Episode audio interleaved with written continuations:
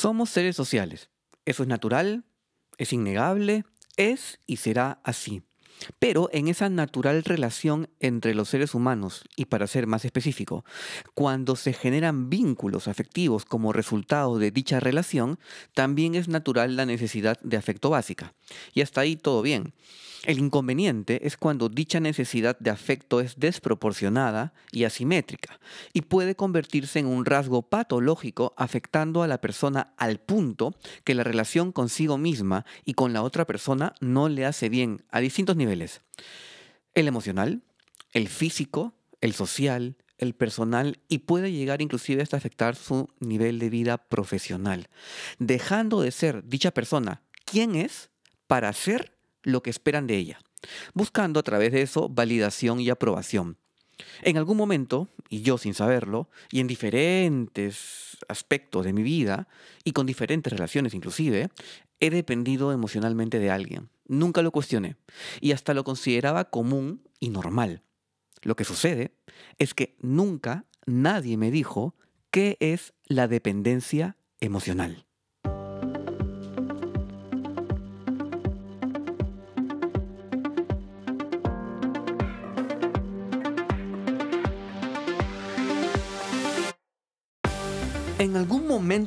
Te has detenido a pensar si las cosas pueden ser distintas? ¿Te has detenido a buscar nuevas opciones y ver la manera de recorrer nuevos caminos? ¿Qué tal si lo haces en este momento? Soy Marco Antonio Pareja y te doy la bienvenida a Nadie me dijo. Quiero decirte que hay muchas cosas que aún nadie te ha dicho y que si en algún momento las pensaste pero nada cambió, es tiempo de que las escuches de nuevo. A través de Nadie me dijo quiero compartir información que puede parecer muy cotidiana, pero que encontrarás de gran ayuda para darte cuenta de que aquello que crees no saber está muy cerca de ti. Muchas de las cosas que nadie me dijo, a ti tampoco te las dijeron. Nadie me dijo que podía ser feliz, nadie me dijo que todo pasa, nadie me dijo que nunca es tarde. Esto es, nadie me dijo. Recuerdo, recuerdo particularmente dos relaciones de las que he tenido en mi vida.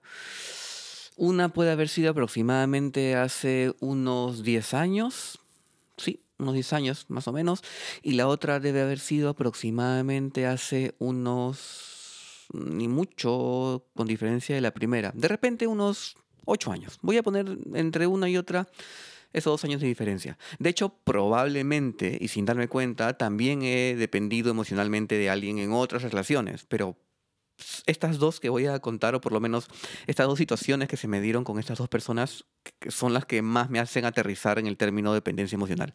Con la primera, la que se dio aproximadamente hace, hace 10 años, eh, una de las cosas más marcadas que hoy por hoy pienso cómo pude haberme permitido aceptar eso, fue que dejé de hacer música. Em, yo hago música desde adolescente, amo tocar guitarra, amo cantar, etc, etc, etc. Y recuerdo que esta persona eh, me dijo en algún momento, Marco, la música es para los hippies, ¿no? A mí me, mira, no me gustaría que sigas haciendo música. Y yo, por no entrar en conflicto, por no decirle, mira, yo voy a hacer música hasta que no pueda mi cuerpo hacer más, em, dije, ok, está bien, o sea, si, si, si, no te gusta que haga música, y yo como que en ese, ese momento ni siquiera había sacado temas propios, digamos que era, podía yo negociar erróneamente, obviamente, conmigo mismo el decir, hago o no hago música. Y dejé de hacer música. De hecho, dejé de hacer música por mucho tiempo. O sea, por mucho tiempo, inclusive después de haber terminado esta relación. Pero durante, o sea, con ella, no hice nada de música. Cero, cero. Eh, ¿Qué pasaba? Pensaba que de repente se iba a molestar conmigo, que de repente me iba a terminar. Fuerte, fuerte, fuerte, fuerte. Y, la segunda eh, relación que también puedo identificar con, como una relación en la cual tuve una gran dependencia emocional. O sea, no quería que se molesten conmigo, no quería que me, que me terminen probablemente. Y de esto, de hecho, es un toque más íntimo, pero creo que igual vale la pena comentarlo. Eh, a mí en ese momento, me da un poco de risa ya, pero bueno, lo voy a contar igual. A mí en ese momento me usaba, me gustaba usar ropa interior de colores, ya. no voy a entrar en más detalle ahorita, pero me gustaba usar ropa interior de colores. y la novia que, con la novia que yo estaba en ese momento, no le gustaba que yo use ropa interior de colores. Ella quería que yo use ropa interior solamente blanca o negra o gris, o sea, de un solo color, ¿me entienden? Y, y yo no entendía por qué eh, ella tenía ese nivel de disgusto con mi ropa interior. O sea, de hecho es súper, no sé si llamarlo súper fuerte, pero sí me parece un tema íntimo, ¿me entiendes? Es como que, ¿en qué nivel de tu vida crees que puedes intervenir o interferir en eso en la otra persona? ¿No? Pero bueno, en fin, no le gustaba. Le parecía poco sexy, le parecía infantil, no sé. A ver, tampoco es que yo tenía pues mi ropa interior de Superman, ¿no? No va por ese lado. pero simplemente no era de un color entero. Y yo recuerdo ir con una amiga inclusive a hacer, hacer compras de ropa interior nueva, de ropa interior en, de color entero, porque yo no quería inclusive que eso afecte nuestra vida sexual, o sea, la vida sexual de mi novia y la mía, porque probablemente yo no, yo pensaba que no le iba a atraer en ese momento si es que me veía con ropa interior de colores y no me veía con la ropa interior que ella quería que yo use y lo acepté. Entonces, y así con, con, con, con, ambas relaciones, olvídense, he pasado muchas situaciones de clara dependencia emocional y yo en ese momento no la identificaba como tal.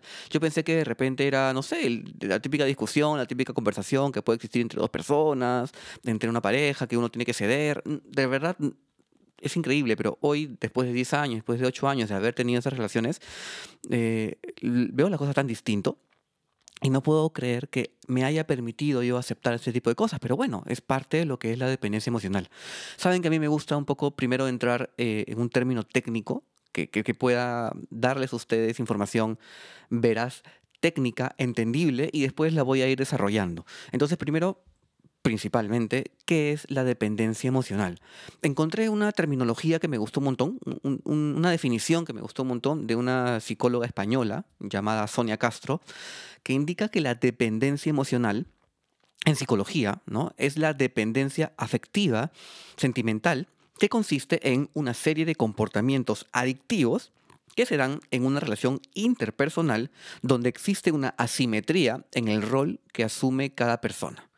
Si, desprendo de esa, de esa definición algunos términos que me parecen importantes tocar, podría desprender eh, comportamientos adictivos, podría desprender eh, una dependencia afectiva o sentimental, podría desprender también relación interpersonal y también podría eh, desprender el término o la palabra rol, ¿no? del rol que asume cada persona en relación. Lo he dicho en el intro del, del podcast, hay que partir que los humanos, para relacionarnos, es natural y normal, establecemos relaciones entre nosotros, ¿sí? Eh, e inclusive relaciones de dependencia. O sea, es normal y natural la dependencia emocional, pero, pero, y aquí hay un pero, ¿sí? Es importante tener en cuenta que esta natural eh, dependencia emocional habla acerca de la necesidad de afecto básica que todo ser humano necesita. El problema, como también indicaba en, la introducción del podcast, es cuando dicha eh, dependencia eh, o dicha relación entre, entre dos personas mella, o sea, o vulnera el equilibrio emocional de una de ambas partes, ¿no? Eh, donde aquella que asume un rol controlador, ¿no? O un rol que somete al otro, afecta, obviamente, el estado emocional principalmente, y mental y otros estados que pueda tener la persona afectada por dicha eh, dependencia emocional. A veces, cuando acudimos a terapia, ¿no? Eh, por temas como la ansiedad, la depresión u otros síntomas de estrés, creemos que es la situación en particular que nos eh, lleva a terapia. En pocas palabras, siento ansiedad, ok, perfecto. o siento depresión, o siento una profunda tristeza. Y a veces no podemos identificar que el punto central de dicha visita o de dicho inicio de terapia es la dependencia emocional, porque no, no podemos reconocerla como tal.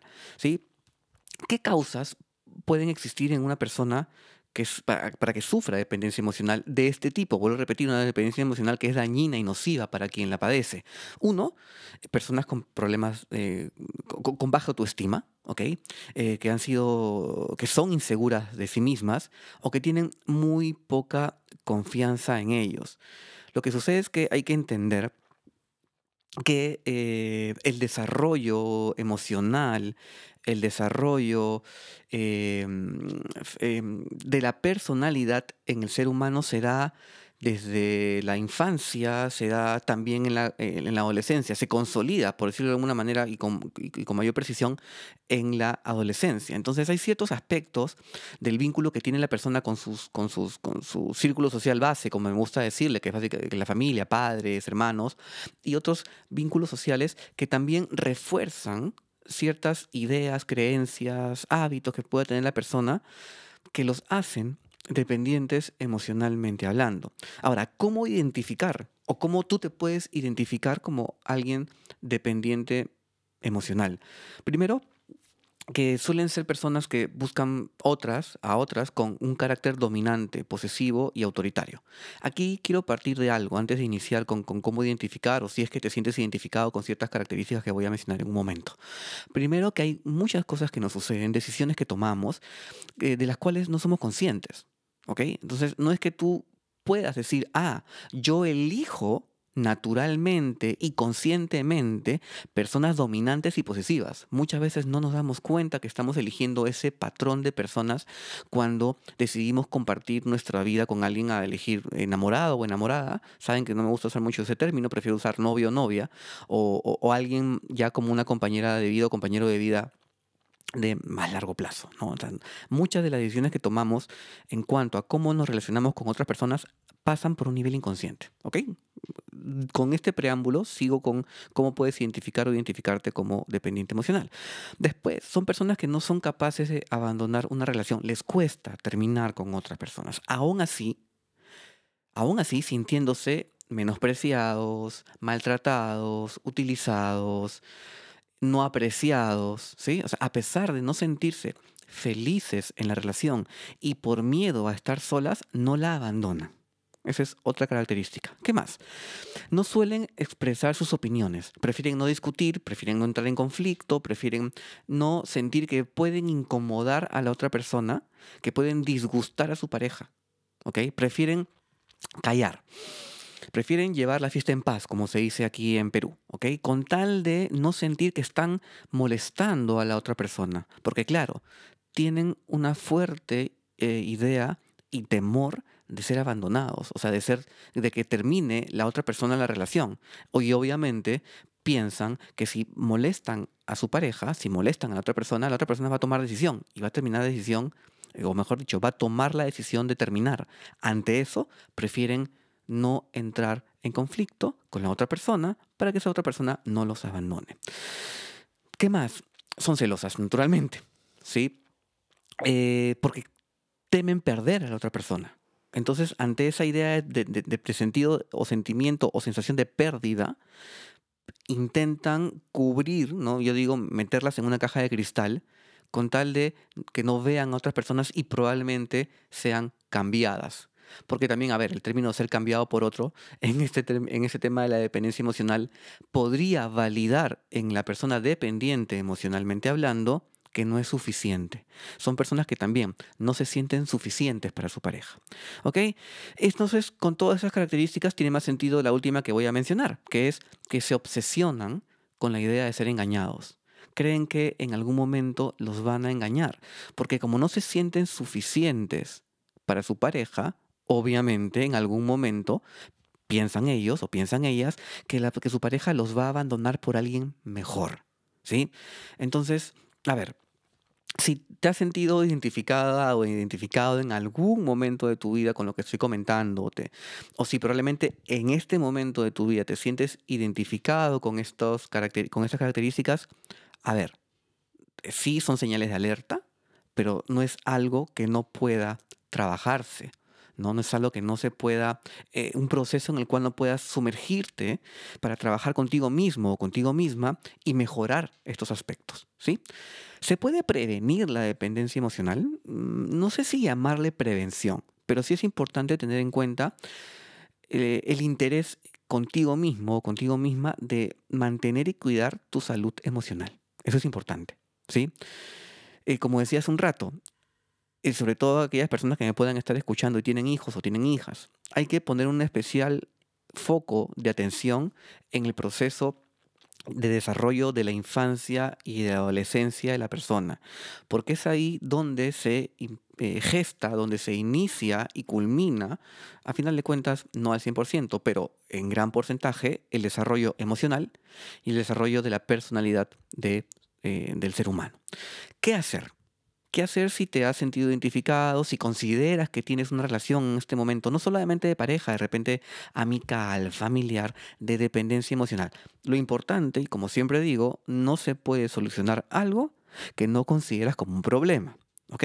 Entonces, primero, hay que identificar y reconocer la dependencia. Muchas veces las personas dependientes justifican a su pareja o justifican lo que otra, lo que su, su círculo cercano, sus vínculos sociales ven con claridad que hay totalmente una relación de dependencia entre esas dos personas. Pero si quien la sufre no la identifica y no la reconoce, no hay nada que se pueda trabajar. Porque ese dolor que pueda sentir como consecuencia, dolor emocional me refiero, como consecuencia de la dependencia emocional, si no lo reconoce como tal, pensará que es una pelea normal, pensará que ella tiene la culpa, pensará que su pareja se le va a pasar, pensará que las cosas pueden mejorar. ¿Me entienden? O sea, van a encontrar siempre una excusa, consciente o inconscientemente, para justificar su dependencia, porque no la identifican como tal. Entonces, el primer punto es identificar la dependencia emocional. Lo segundo, alejarse de las relaciones tóxicas que pueda tener. ¿Sí? Si la identificaste y la reconociste, es importante empezar a romper esos vínculos con aquellas personas o con tu pareja, porque sí, obviamente, tienden a formarse relaciones tóxicas. Si ya te lo identificaste y si ya reconociste, si estás en el proceso de inicio de alejarte de esa persona, es importante que identifiques las causas de la dependencia. O sea, que encuentres, como me gusta decir, eh, el momento semilla. En pocas palabras, cuando empezó en tu vida, en la historia de tu vida, esa sensación de dependencia hacia otras personas. Porque es ahí donde tienes que ir para desatar el nudo. ¿Ok? Y eh, tratamiento. ¿Con quién tratar? ¿Quién te puede ayudar en este proceso de poder identificar cuáles son las causas de la dependencia? Naturalmente un profesional de la salud mental, un psicólogo, una psicóloga, quien es la persona, quien es el especialista que te va a acompañar en este proceso, que te va a ayudar, a ayudar eh, brindándote herramientas y que tú desarrolles dichas herramientas y desarrolles dichas eh, alertas de reconocimiento de conductas en distintas personas que puedan estar afectándote a nivel emocional y los niveles que ya mencionaba al inicio del podcast y que son rápidamente reconocibles como eh, variables de dependencia emocional. Solamente cuando comiences a fortalecer tu autoestima, cuando comiences a fortalecer tu autoconcepto, tu autoimagen, cuando logres darte cuenta y entender que la única forma de que alguien te debe querer es como realmente eres, ya vamos a empezar a hablar de que ya estás desarrollando menos dependencia emocional nociva para ti y contigo mismo. Esto fue un episodio más de Nadie me dijo. Este podcast está disponible en Spotify, YouTube, Apple Podcast y Google Podcast. Compártelo con las personas que más quieres, les puede ser de mucha ayuda. Te recomiendo que lo sigas en redes sociales. Está en Instagram, Facebook y Twitter. Encontrarás más información que te será muy útil. Gracias por escuchar Nadie me dijo. Nadie me dijo.